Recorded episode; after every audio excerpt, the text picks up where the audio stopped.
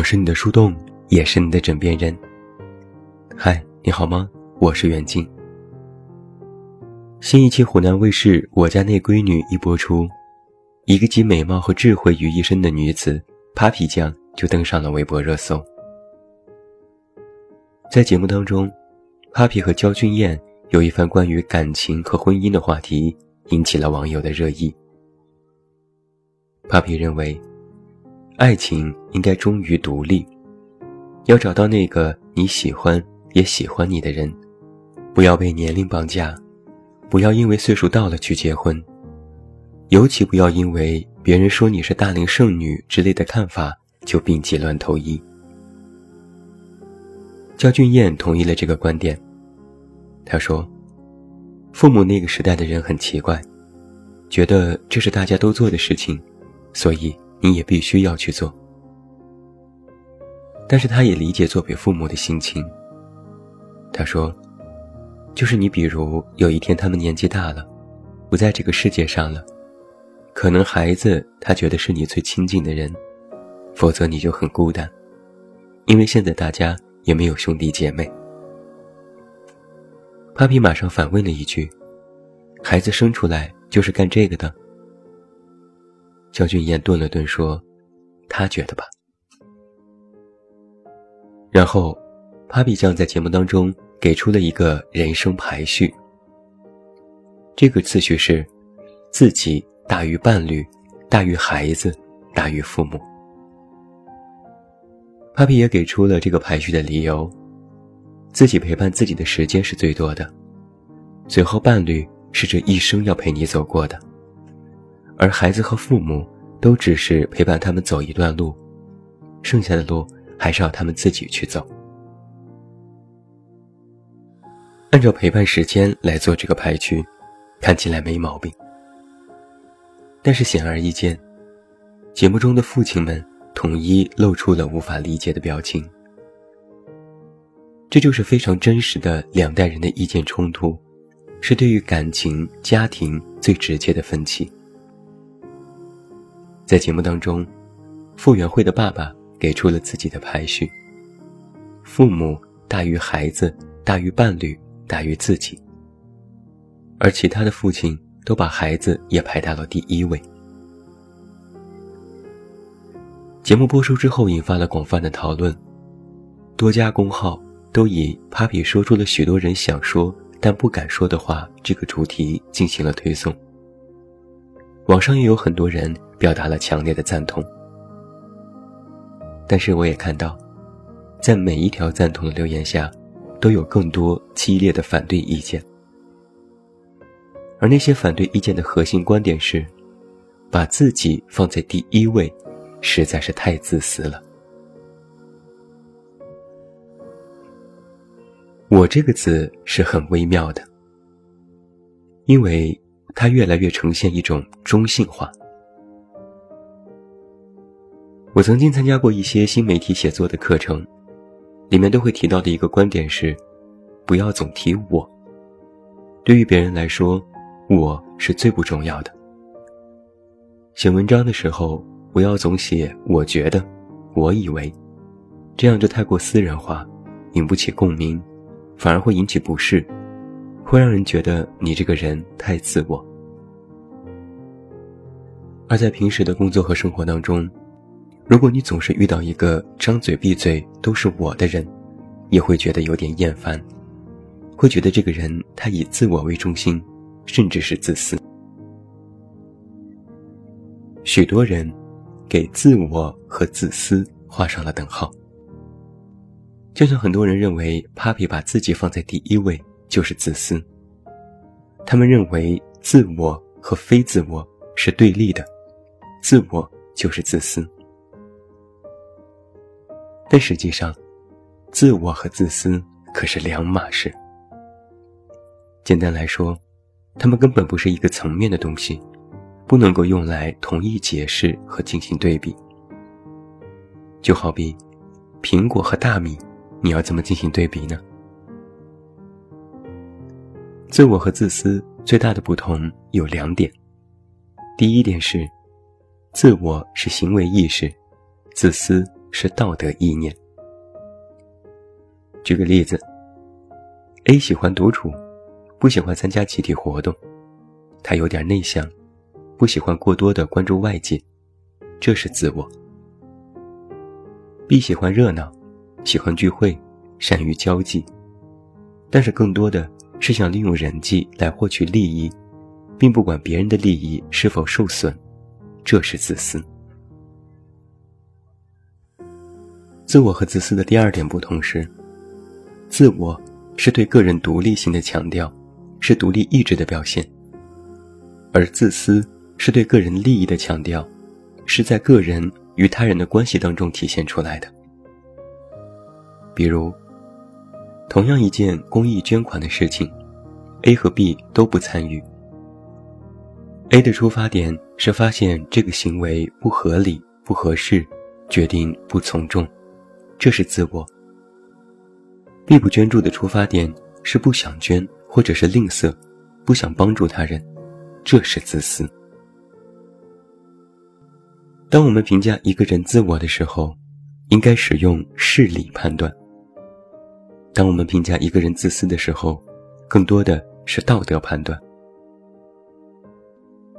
很显然，Papi 在节目当中给出自己的人生排序时，你可以说他自我，因为他将我。放在了第一位，但你不能说他自私，因为他并没有损害任何人的利益。但是我们，恕我直言，尤其是中国人，一旦涉及到我，不管这个我跟着是怎样的宾语或者是定语，就会认为它是狭隘的、偏执的，甚至是排外的。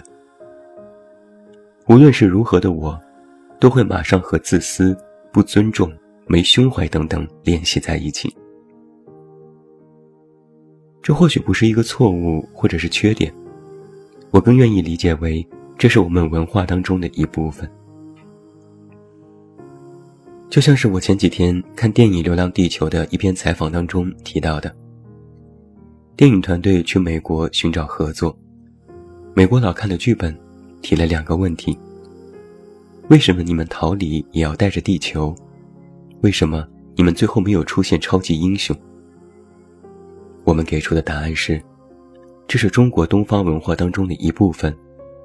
我们崇尚集体主义，有家国情怀。在集体之下，哪怕这个集体只是一个三口之家，单独拎出来讨论我，说我要如何如何，都是不合时宜，甚至有人会觉得这是错的。但是，请你首先有一个意识：我们在讨论自我的时候，不是在说自私。一个自我的人不一定是自私的人，但一个自私的人，一定是扭曲了自我概念的人。有人除了会把自我和自私混为一谈，还有两个概念，大家也容易放在一起进行混淆，那就是自我和独立。自我和独立，我们往往放在一起说，但实际上，他们也是两码事。合理的自我是与我们的自尊、自爱、独立等等品质息息相关，但是不能混为一谈。一个独立的人，并非绝对等同于自我的人；一个自我的人，也不需要非要经济独立或者其他独立了才可以做到。在节目当中，Papi 给人生做排序的时候，他的解释用的是陪伴时间的长短，听起来合情合理，但依然有人反对。很多人说，把父母家人放在自己之后是不孝不爱，是没有家庭观念，是一种霸道。但是说出这种意见的人，其实是没有理解这个排序背后真正的缘由。这就要提到我们做人做事的出发点。有一位网友就给出了一个通俗易懂的解释。他说：“Papi 的这个人生排序，说的是先尊重自己的意愿，然后是伴侣、孩子、父母。这个排序是一种意愿的排序，而不是生活当中的排外和对比。并不是说如果有什么事情，比如父母孩子病了，会害怕因为自己以后活不下去而不去给他们看病。所以，所谓人生的排序，并不是像你曾经听过的“爱妈妈”或是“爱爸爸”，以及“我和你妈掉水里，你要救谁”这种愚蠢的问题。这个排序，不是在说我重要，还是父母、伴侣、孩子更重要。这个排序是在说，在面对日常的生活当中，你的一切行为以什么意愿为标准，或者。你对别人提出要求的时候，你以什么作为出发点？有人会以为，自我就是容纳不下他人。错了，真正的自我，一定是包容且接纳的。自我可以很宽阔，它是一种本性。因为自我，所以他知道别人的本性是如何，可以尝试去从自我的角度理解和接纳别人的不同。比如，很多父母在要求孩子的时候，他们总是希望孩子按照他们的意愿去生活。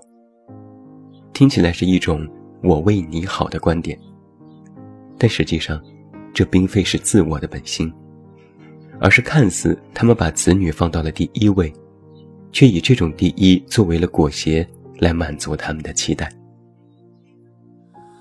那试想一下，如果我们的父母也会把自我放在第一位，他们就会有一种自我的代入感，会设身处地的去想，如果这件事落到我身上会有怎样的反应，而不是一味的去想你要按照我说的去做。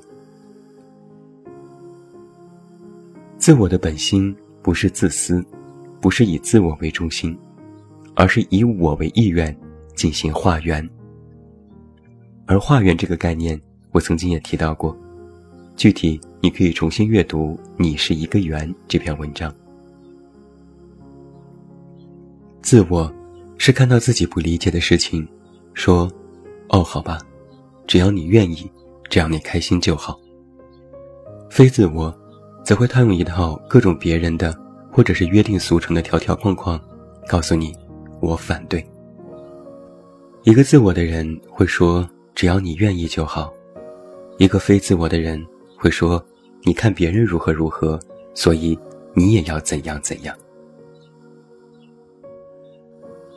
和许多品质一样，自我同样具有原罪。